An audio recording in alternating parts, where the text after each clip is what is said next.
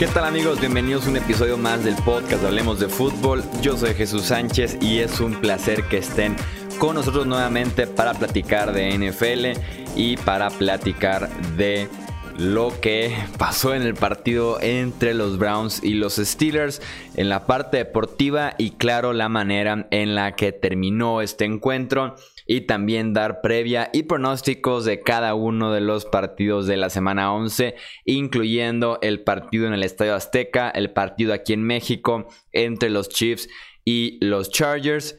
Tenemos que iniciar, antes de pasar con estas previas, con lo que pasó entre Browns y Steelers. La victoria de Cleveland 21 a 7, un partido lento, un partido en el que Cleveland tomó la ventaja 14-0. Y a partir de ahí parecía que no querían extender justamente esa ventaja. Pittsburgh se acerca, pero una serie de intercepciones de Mason Rudolph, de errores también equipos especiales de los Steelers, complican justamente el resultado y terminan con la derrota y alejándose de la imagen de la postemporada. Si los playoffs iniciaran hoy, los Steelers estarían fuera justamente por esta derrota, que su lugar lo toman como sexto sembrados los Oakland Raiders. Y claro, si no vieron el final de este partido, eh, una captura de Miles Garrett, bueno, casi captura de Miles Garrett a Mason Rudolph, quedaban ya nada más 8 segundos en el reloj. Eh, Garrett que lleva a Rudolph hasta el suelo, con todo y que si el pase ya lo había soltado, eh, con todo y que el golpe ya había pasado, aún así intenta derribar al coreback.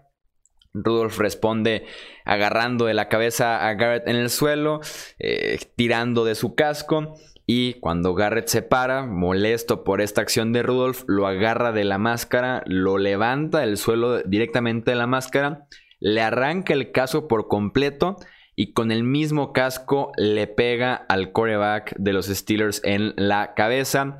Eh, Pouncy, el centro de los Steelers, se vuelve loco, empieza a golpear a Garrett, incluso lo patea estando en el suelo. Después llega un Jovi, el tackle defensivo de los, de Browns, y golpea también el a Rudolph de pasada. Se vacían obviamente las bancas, se van expulsados eh, Garrett o un Jovi por parte de los Browns, eh, por parte de los Steelers. Si quieren ver el video, simplemente vayan al Twitter, al Facebook o al Instagram Hablemos de Fútbol y ahí lo pueden encontrar. Y eh, pues claro, tenemos que platicar de todo este drama, de todas estas acciones, de lo mal que se vio Miles Garrett, de la suspensión que podría caerle al defensivo de los Browns. Tenemos mucho que platicar de este partido con el que iniciamos la semana 11. Sí, eh, totalmente. Ahora sí que eh, esta es una victoria para los Baltimore Ravens. Yo así entiendo la tónica de este partido. Y bueno, tenemos que comentar toda la violencia que se dio en este juego, un, casco de Mouse Garrett volando hacia el, bueno, no volando, más bien conducido directamente de su mano a la cabeza de Mason Rudolph, Pouncy le entra, patadas, eh, vimos un golpe muy sucio del safety de Maris Randall sobre Deontay Johnson como receptor indefenso, lo dejó sangrando el oído, eh, le sumas las lesiones de Connor y de Juju y todas las que ya comentaste y y bueno, ojalá este juego nunca se hubiera dado. eso es, la verdad me deja un malestar en el estómago muy profundo este juego. Lo de, lo Miles Garrett me, duele porque hasta ahorita ha sido un ejemplazo de jugador, un, jugador noble, muy talentoso en cuanto al físico, a la técnica. Es un jugador que toca guitarra, es un jugador que escribe poesía. Eh, algo pasó en este juego, se le botó el chip por completo, pero un, Miles Garrett con casco en mano, atacando la cabeza de cualquier persona, eh, es un arma letal. O sea, lo pudo haber matado. Sí, no sé si durante el partido se estuvieron ahí caldeando los ánimos, eh, que pudo haber llevado a Garrett a una acción de ese tipo, pero sí, sin duda alguna, eh, algo que nunca se debe ver en un emparrillado, algo que según el reglamento de la NFL son 15 yardas y la expulsión del jugador no habla como tal en el reglamento de una suspensión. Es un caso que la NFL va a evaluar, va a repartir multas de toda esta eh, pelea porque hay más jugadores involucrados. tú como pronóstico, eh, más que lo que tú creas, que, o sea, me, voy en el sentido de que realmente lo que poniéndote en la cabeza de los que toman decisiones de la NFL, ¿cuánto crees que se lleve Garrett de suspensión? Se tiene que ir todo el año, Chuy. No, no, nos vamos por un. estaba viendo, y no me acuerdo, ojalá hubiera guardado el tweet. La máxima suspensión en la historia del NFL por una, una acción en un partido como tal eh, creo que había sido de cinco juegos, por ahí el 2006, 2007. No me hagas mucho caso y no guardé el nombre. Eh, estamos en la semana 11. Pero no, contabil no cuenta en ese caso Bontes Perfect, es una acción durante el partido. ¿Y se fue 14 juegos? Suspendido, pero bueno, es que ya tiene un historial, o sea, ahí, hay agravantes. Con Miles Garrett sería una cuenta limpia, ¿no? O sea, esta es la primera incidencia. Es muy difícil, usted tú sabes, Chuy, la, NFL es bien errática al momento de aplicar sus sanciones, ha sido un poquito más benévola últimamente. Eh, para mí, si se va Miles Garrett el resto de la temporada, hasta, hasta faltan juegos para sancionarlo. En serio, eh, yo no quiero volver a ver una acción de este tipo, no me importa de qué equipo sea, no me importa el nombre del jugador, no me importa si tiene historial o no. Eh, es, esa jugada, en serio, puede dejar a alguien muy grave, muy dañado, con secuelas fatales. Digo, Mason Rudolph ya tuvo una conmoción muy fuerte en esta temporada, o sea, no, para mí Miles Garrett se tiene que ir el resto de la temporada. Háganlo ejemplo, este, esta, esto que acaba de suceder no puede volver a suceder en la NFL. Sí, así es, más porque no hay muchos precedentes, eh, ni en casos similares, ni con el mismo Miles Garrett.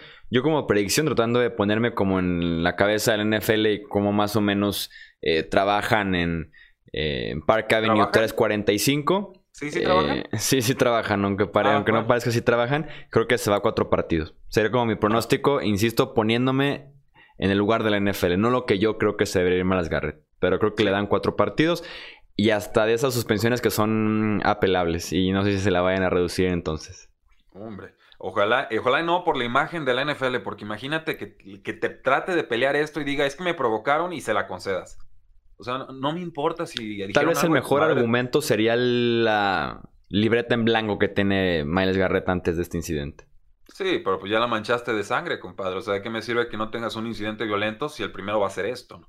No, no sé. Digo, igual estoy, estamos grabando este programa a las 11.34 de la noche. El juego no lleva ni una hora de terminado. Están caldeados los ánimos. Cuatro juegos me parece razonable dado lo que ha, emitido anteriormente la, NFL. Pero insisto, aquí hay una oportunidad de oro para poner un ejemplo, para decir esto jamás puede volver a suceder en los emparrillados. Y espero que la NFL no, no la riegue como muchas veces lo ha hecho que realmente sirva esto de precedente. Eh, veremos, al jugador lo provocan, pero yo no creo que eso deba ser razón por la cual eh, Garrett se lleve menor castigo, sino que también hay que darle un castigo fuerte a aquel que lo provocó. Sí, así es. Y la, NFL que aboga por la seguridad de sus jugadores es un eh, caso claro en el que se está atentando contra el bienestar de, de un jugador pues, eso no, hay. Sí, no hay duda, no hay duda alguna de eso. Veremos qué tanto le siguen dando ese respeto a la seguridad de los jugadores y además una NFL que castiga bastante los actos violentos dentro y fuera del embarrillado. Entonces aquí tenemos una que cumple con varias características de lo que castiga normalmente la NFL. Se viene la suspensión, se viene seguramente una multa. Eh, ya platicaremos tal vez en episodios eh, eh, próximos, cómo le fue a Miles Garrett con esa suspensión, pero sí la victoria de los Cleveland Browns que los acerca ligeramente más a sus aspiraciones de postemporada. Y como les decía a, a Pittsburgh este 21-7 lo pone eh, de momento fuera, fuera de la imagen de playoffs, dependiendo de cómo le vaya a los Raiders en esta semana 11. Y eso nos da paso a de una vez platicar del resto de la jornada de NFL. Iniciamos. un momento, Chuy, dime, dime. Este, disculpa que me, que me entrometa de esta manera. Estoy viendo Twitter, me sale de Cal Juszczyk, el, fullback de los San Francisco 49ers, y dice: eh, Miles Garrett no debería volver a jugar un snap en esta temporada. Louis Riddick, analista NFL, nos dice eh, si hubiera agarrado a Mason Rudolph de la forma o en el ángulo correcto, lo hubiera matado, lo hubiera lastimado muy, muy seriamente. Eh, F that, ¿no? Un insulto, esto es serio. Entonces, eh, y Benjamin Albright, que también es bastante informado en, temas NFL, dice cuatro castigos. Entonces, están de acuerdo contigo. Adelante, Chuy, hablemos de cosas un poquito más bonitas. Mm, agrego nada más, ya estoy aquí viendo una cita de Miles Garrett. Dice, me equivoqué, Perdí el temperamento y me arrepiento. Dijo que, y no quiso agregar qué fue lo que lo provocó a hacer eso. Insisto, tal vez se estaban caldeando los ánimos durante el partido. Llegamos a la jugada con 8 segundos. Es momento de desquitarte un poco, de, decir ya sacó el partido, deja de una vez suelto los que me guardé, tal vez. Y dice que mañana, Garrett se refiere a eso, mañana, o sea, el viernes, hablará con el resto del equipo. Supongo que para pedirme una disculpa, porque al final de cuentas que te expulsen es estarle fallando a tu equipo. Es correcto, y si va a durar muchos juegos, pues definitivamente va a suceder. Tienes que ser la mejor persona, Chuy. O sea, y todos nos van a poder insultar en cualquier momento de nuestras vidas. Tenemos que saber responder ante la adversidad, sobre todo si ya tienes lo importante que era, que era la victoria. Creo que mancha una buena victoria de los Cleveland Browns esta, esta situación, eh, pero ya nos extendimos mucho y va a haber muchos programas futuros para comentar las secuelas de esto que, que serán muy numerosas. ¿De qué juego gustas, Plata? Así es, pasamos del frío en Cleveland al calor de Tampa Bay. Los Saints visitan a los Buccaneers, este partido que toma relevancia, creo yo, a partir de la derrota de los Saints la semana pasada, mientras que los Bucks son un equipo peligroso. Lo califico como un equipo peligroso porque son peligrosos para ellos mismos y también peligrosos para los rivales. Eh, afortunadamente para los Saints, Tampa juega mejor de visita que sigo sin entender muy bien eh, por qué. Y este partido es en el Raymond James Stadium, es, en Tampa Bay. Eh, James, que es el quarterback más capturado de la liga con 34 capturas en contra, creo que debe de pasarla mal en este backfield contra la línea defensiva y el grupo de linebackers de los Saints. Con todo y que Nuevo Orleans viene eso sorprendido. Eh, voy con Drew Brees y compañía para que ganen en Tampa Bay y recuperen ese orden que tenían en la división después de que fueran sorprendidos de manera histórica la semana anterior. Sí, lo que estoy vigilando yo es esta situación del cornerback Marshawn Lattimore, el momento en que se lastima contra los Falcons, eh, le, hacen una jugada de 50 yardas con Julio Jones a, los Saints, entonces esa secundaria podría estar en, aprietos. De todas formas, yo creo que eh, van a usar más Alvin Kamara al inicio del partido. Yo esperaría una victoria de Saints porque me parece que ya llevamos varias semanas sin eh, entregas de balones tan características de James Winston. Siento que en este juego divisional, aunque esté eh, complicado para los Santos, siento que por ahí van a estar llegando las entregas de balón en este juego. Uno de los partidos más interesantes de la jornada es el Houston contra Baltimore. ¿Por qué me parece a mí interesante? Porque es el duelo de Sean Watson contra Lamar Jackson. Es el duelo de los quarterbacks que Prácticamente es imposible prepararse para enfrentarlos por su improvisación y porque tienen una habilidad natural para simplemente hacer jugadas, hacer que la magia eh, suceda, que la magia aparezca en el emparrillado. Me encanta Watson, me encanta Jackson también. Eh, ahora sí que rima sin esfuerzo. La defensiva de los Texans es mediocre a esas alturas de la temporada, mientras que la de los Ravens ha mejorado a base de presiones de los linebackers y de jugadas grandes de sus esquineros. Me quedo con los Ravens, que además son locales. Nos quedamos con los Ravens. Este, este juego es, es mana puros, esto es oro molido. Eh, dos contendientes clarísimos al, al, MVP, pero la defensa de Ravens ha estado entonando. Marcus Peters parece encajar con lo que proponen los Baltimore Ravens, que es jugar agresivo, atacar el balón. Y, creo que esta lesión, sobre todo de JJ Watt, va a impedir que puedan detener o sacar del campo a Lamar Jackson y, compañía. Necesitaría un partidazo de, eh, de, Sean Watson para sacar adelante este, este partido. Creo que no se va a dar en esa tónica y por eso creo que gana Baltimore, pero que cubre la línea Texans. Partidazo este encuentro entre los Ravens y los Texans. Y si lo quieren hacer todavía más divertido, ya saben, la plataforma para sumar a su entretenimiento totalmente en línea es Strendus que es plataforma que incluye casino, incluye apuestas deportivas, incluye daily fantasy, que es súper interesante jugarlo. Regístrense con el código Deportes, obtengan un bono de 400 pesos para apostar si quieren este partido de Texans Ravens, si quieren el partido de la Ciudad de México en ese partido lo pueden hacer, si quieren en toda la semana de NFL, también lo pueden hacer en toda la semana de NFL. Importante, entren a strendus.com.mx código deportes y obtengan un bono de 400 pesos.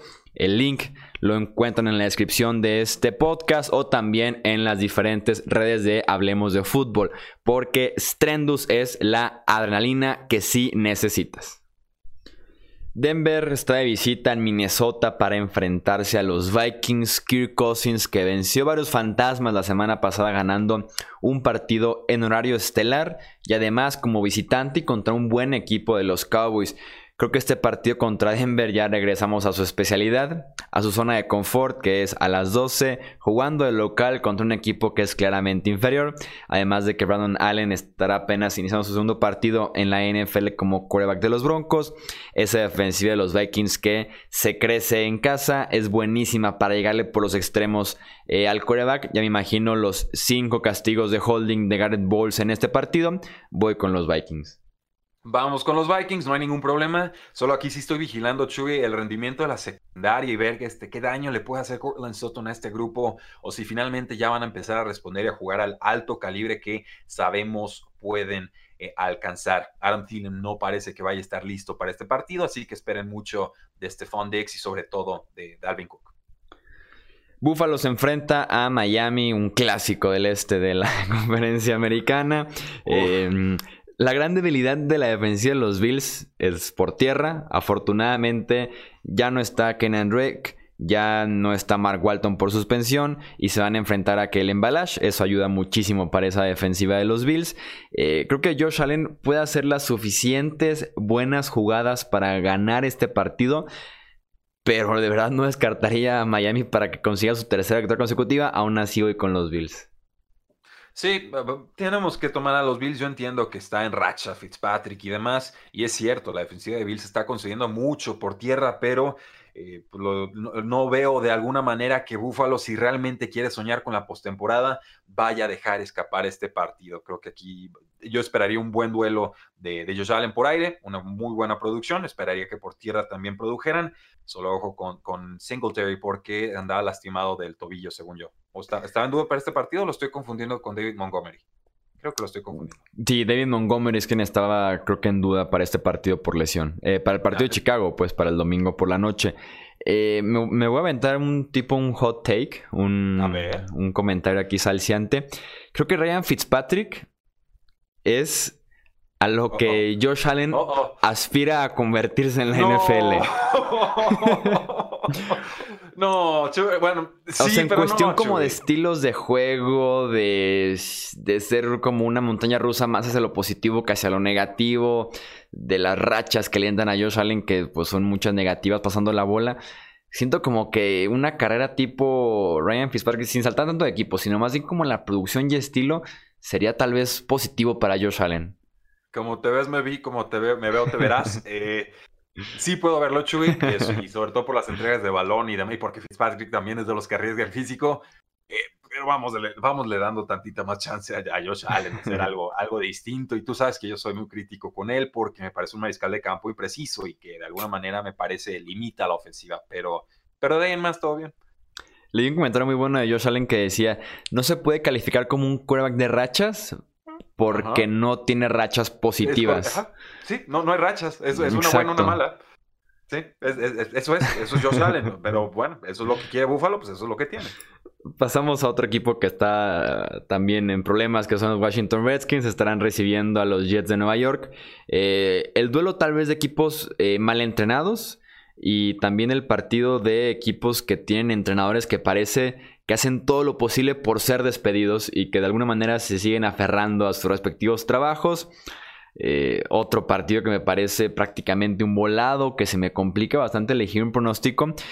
Eh, me voy por la parte de los quarterbacks. Dwayne Haskins está apenas pasando por todo lo que Sam Darnold ya pasó la temporada pasada. Que Darnold lleva dos semanas consecutivas jugando bien a secas después de pasarla fatal entre su salud y el nivel en el campo. Así que me tengo que ir con los Jets, pero con muchas dudas todavía ese equipo de Nueva York y más dudas de la gerencia y de los dueños tomando decisiones. Sí, e, e imposible saber realmente qué va a suceder en este partido, Chuy. O sea, dos equipos malos, malos con ganas, con malos entrenadores, con malas situaciones. Y es cierto, Jets tiene el mejor mariscal de campo, pero yo creo que a los Redskins les va a alcanzar con el juego terrestre y regresa Darius Guys este partido. Entonces, con una dupla, un 2, Adrian Peterson, Darius Guys, yo creo que a los Redskins debería estarles alcanzando.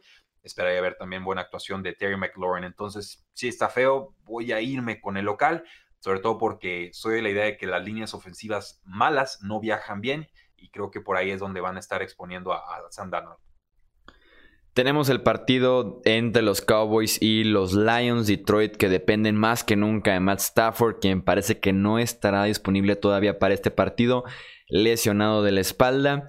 Eso nos deja un equipo de Detroit sin Stafford, sin running backs, sin defensiva, que este año se apagó por completo después de un inicio por lo menos decente. Eh, con Jeff Driscoll como su quarterback, creo que no tienen cómo ganar este partido contra un equipo de Dallas que tampoco está para perder contra estos Detroit Lions. Sí, tiene que ser Dallas, tiene que ser en grande. Es, el clásico equipo que se empacha con los equipos malos y se le atragantan los equipos eh, complicados. No veo mucho que analizar, incluso con Matthew Stafford bajo centro. Yo esperaría una victoria de Dallas por seis puntos o, incluso más. Creo que con Stafford se hubiera puesto interesante, ¿eh? Sí, sí. Me hubiera gustado verlo. Ha sido buen año de Stafford, es una realidad. Llegó lastimado esta, a esta campaña. Su esposa está recuperándose de un cáncer, creo que en, la cabeza, una cosa cerebro. No supe bien cómo estaba el asunto. Creí que iba a estar muy distraído y no, está teniendo una campaña verdaderamente importante. Eh, ahorita, pues con fracturas de espalda, en la espalda, pues no, no hay mucho que hacer. Yo esperaría ver a Jeff Driscoll y pues no esperaría mucho de su parte. Atlanta se enfrenta a Carolina. Eh, yo me pregunto quiénes son estos Falcons. O sea, la defensiva de la nada presionó a Drew Brees el partido pasado. Eh, de la nada el juego por tierra revivió tras la lesión de Devonta Freeman y con Brian Hill. Un equipo de 1-7 venciendo a domicilio, un equipo de 7-1. Sí me cuesta trabajo saber quiénes son estos Falcons, pero me quedo más con la muestra de los primeros ocho partidos del año que con la victoria del domingo pasado de los Saints. Creo que sí pesan un poco más de ocho partidos contra un partido. Eh, voy con los Panthers, que además tienen al candidato al MVP, una defensiva con mejor talento y de pasada son también los locales de este partido. Eh, sí, Chuy, nada más una pregunta, tu opinión sobre la línea defensiva de Panteras en estos momentos, porque sigo esperando como que den ese siguiente paso en cuanto a pass rush. Han, perdido, por supuesto, Brian Burns por, eh, por lesión, casi, casi un mes, y también han sido algo benévolos permitiendo yardas terrestres, eh, que es algo muy, muy poco característico de, Carolina. Van a usar a Brian Hill, o sea, es el corredor suplente, es un jugador que a mí me, me agrada, creo que podría producir en fantasy. ¿Crees que sea factor clave eso? Porque yo voy a tomar a, Panteras, no voy a darle todo el crédito del mundo a Falcons por la victoria de la semana pasada. Creo que Saints llegó muy confiado, muy confiado, y que esto no, se repetiría aquí. Creo que no es complicado llegarle a Matt Ryan detrás de esa línea ofensiva de los Falcons. Y en cuanto eh, mencionaste la línea defensiva de los Panthers, justamente iba a ir con el caso de Brian Burns, que desafortunadamente se tiene que operar de la muñeca. Eh, se cayó bastante después de, no sé, dos, tres semanas muy buenas. Se cayó con la lesión de muñeca. Ahora viene la operación de la muñeca. Eh, Kawan Short también está lesionado fuera el resto del año después de un buen primer mes de temporada. Se ha ido cayendo la defensiva de, los Panthers y creo que se les puede correr y ya no es tan buena unidad como fue al inicio de la campaña. Bueno, eh, vamos a, tomar entonces a, a, las Panteras, duelo divisional bien complicado, linda prueba para Carolina. Eh, pasamos a San Francisco, reciben a Arizona en este encuentro. Creo que esto puede ser un poco más cerrado de lo que parece, porque Arizona realmente es un equipo divertido, es un equipo que mantiene los partidos cerrados con todo y que su récord eh, no es el mejor. Además de que San Francisco pinta que no van a contar con Matt Breda, no van a contar con George Kittle, con Emmanuel Sanders sigue siendo un volado también su lesión. Entonces, esto en cuestión de talento se podría emparejar un poco. Me sigue gustando eh, la defensiva de los 49ers, sobre todo frente a esta línea ofensiva de Arizona. Kyler Murray ha sido un gusto de ver este año, pero tampoco puede hacer tanto contra una defensiva como esta de San Francisco. Así que me tengo que ir con los 49ers. Sí, yo creo que aquí recuperan sensación en los 49ers, una durísima derrota y se viene un inicio de, perdón, un final de temporada muy complicado para Cardinals, pero también muy complicado para San Francisco. Esperen más derrotas de ambas eh, franquicias. Yo creo que con el juego terrestre de San Francisco tendría que alcanzarle para congelar en buena medida a lo que pueden proponer los Arizona Cardinals en estos momentos y ver qué demonios pasa con David Johnson, porque yo ya no creo en los reportes médicos de, ese equipo.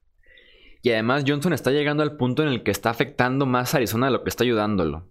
Cuando sí, está en el campo, pues, o sea, la semana pasada fue un fútbol costosísimo ¿Viste eh, cómo trotó en ese primer toque de, balón? Parecía Jerome Bettis, pero de 45 años, ¿no? O sea, una cosa, refrigerador Perry en un, en un mal día. Eh, horrible, ¿cómo se atrevieron a meterlo al campo y decirnos que estaba sano? Y luego sale el head coach Cliff Kingsbury a decir, sí, ha tenido lesiones de tobillo y de, de, de cadero, de espalda, ya no supe qué fue. Y luego no lo ponen en el reporte de lesionados, ¿no? En la lista dices, bueno, pues aquí estamos jugando. No, y entre las lesiones que ha tenido recientemente, que ya son dos temporadas consecutivas que se ha perdido por lesión, lo bien que se ha visto Kenan Drake, que hay que agregar que es agente libre, lo bien que fue el destello de Chase Edmonds. Se va. Mm, se va David Johnson, pues como, ¿por qué no? El problema, es, el, el, problema es el contrato. ¿eh? Justamente lo busqué. Si el, año, si el próximo año lo cortan, eh, de tope salarial muerto deja 16.2 millones. Bueno, es, alto, no es el momento. Sí, no es el momento. Eh, y, yo, y a mí me sigue gustando David Johnson como jugador, pero sano, y antes incluso de que se lastimara, no estaba rompiendo muchas tacleadas, De hecho, al primer contacto vi que lo estaban tumbando, y eso a mí me preocupó. Sí, van a tener que aferrarse a él tal vez un año más, sobre todo por la parte del contrato. Eh, a menos podría ser peor, ¿eh? O sea, podría ser el contrato de Todd Gurley con las rodillas de Todd Gurley. Sí, ya a partir de 2021 podrían deshacerse de él, pero sí ya eh, Johnson está llegando a ese límite en el que ya se platica cómo se pueden salir de él, lo cual te dice ya bastante de su nivel y de su estatus de salud sobre todo. Eh, pasamos tal vez al partido de la semana, que es esta repetición entre comillas del Super Bowl 52, Nueva Inglaterra visitando a Filadelfia.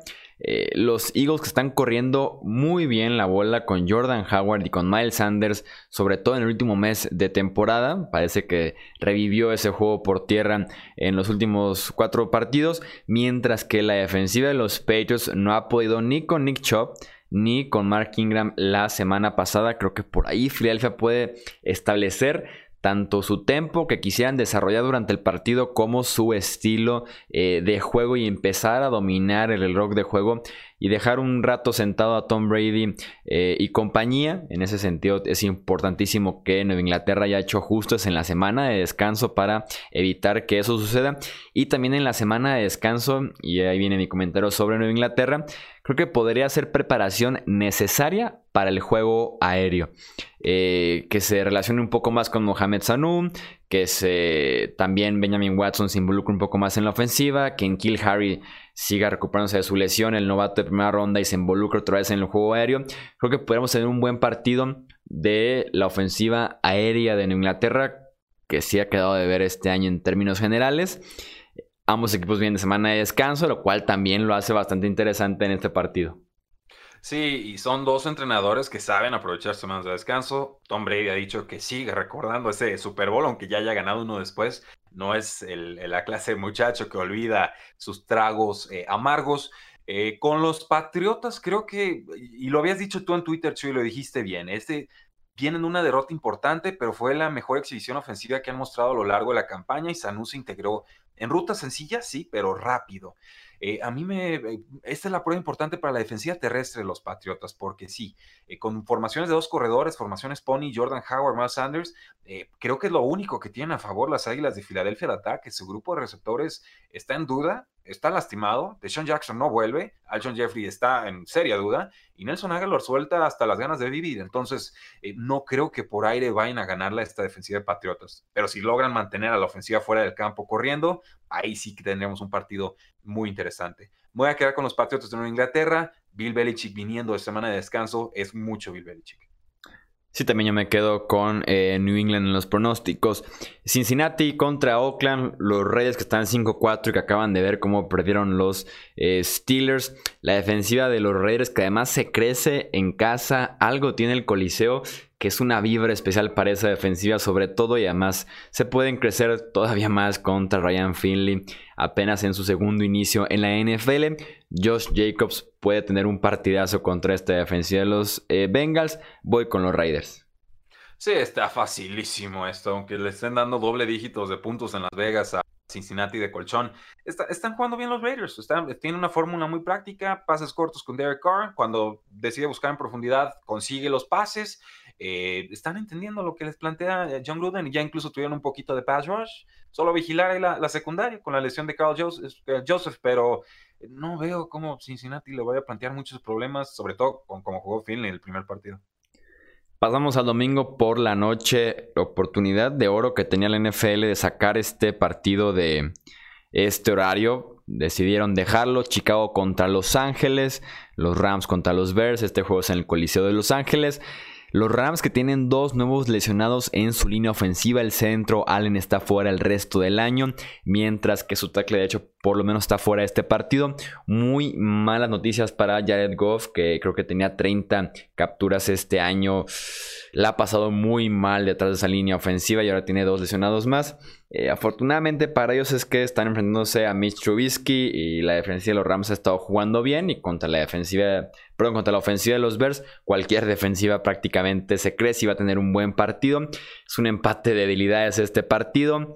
Eh, en este caso se junta el local con el mejor coreback, que esos son los Rams, y voy con ellos en los pronósticos, porque además no me animaría a ir con Mitch Trubisky en un pronóstico en esos momentos. Eh, aquí, este juego lo veías al inicio de temporada y dices, qué juegazo, y lo ves ahora y dices, ¿en serio? Nos vamos a tener que chutar este en, horario importante.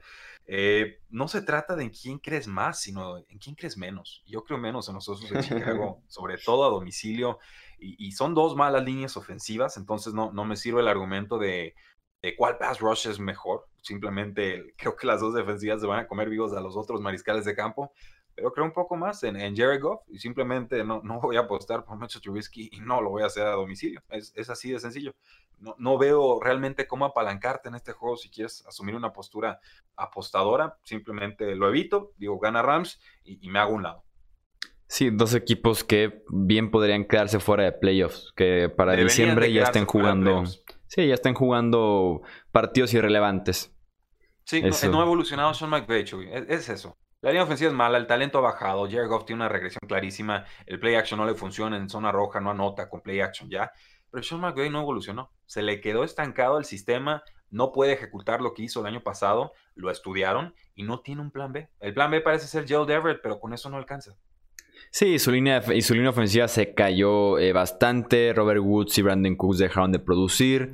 El juego por tierra es inexistente. Todd Gurley ya no te da esos 20 touchdowns y 30 toques por juego. Se metió en un problema y Sean McVay la está pasando mal. Sin duda alguna la está pasando mal. Y además, ¿sabes qué, Chuy? Sus grandes contratos no están produciendo. Jared Goff, sabemos que no era un quarterback de 36 millones de dólares por año. Y ahí ahí se los dieron. Todd Gurley se adelantaron un año antes de que se convirtiera en agente libre, le pagaron anticipadamente y hoy, por hoy yo estoy seguro que el equipo desearía poder zafarse de ese contrato con mayor facilidad. Brandon Cooks le pagaron está fuera, desde, no está produciendo mucho y aparte está fuera por tema de, conmoción.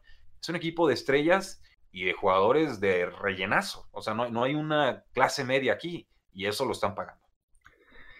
Y cerramos con el Monday Night Football en la Ciudad de México, en el Estadio Azteca. Los Chiefs se enfrentan a los Chargers. El partido este año no corre peligro. No, no, no, ya. no ha habido un concierto de telegitantes. No, hijos de su. No, no estuvo ¿Sí te enteraste que estuvo cerca? Estuvo cerca de haber un partido antes, el Chivas contra América Femenil. Lo tuvieron que mover, obviamente, porque estaba programado, creo que para el domingo.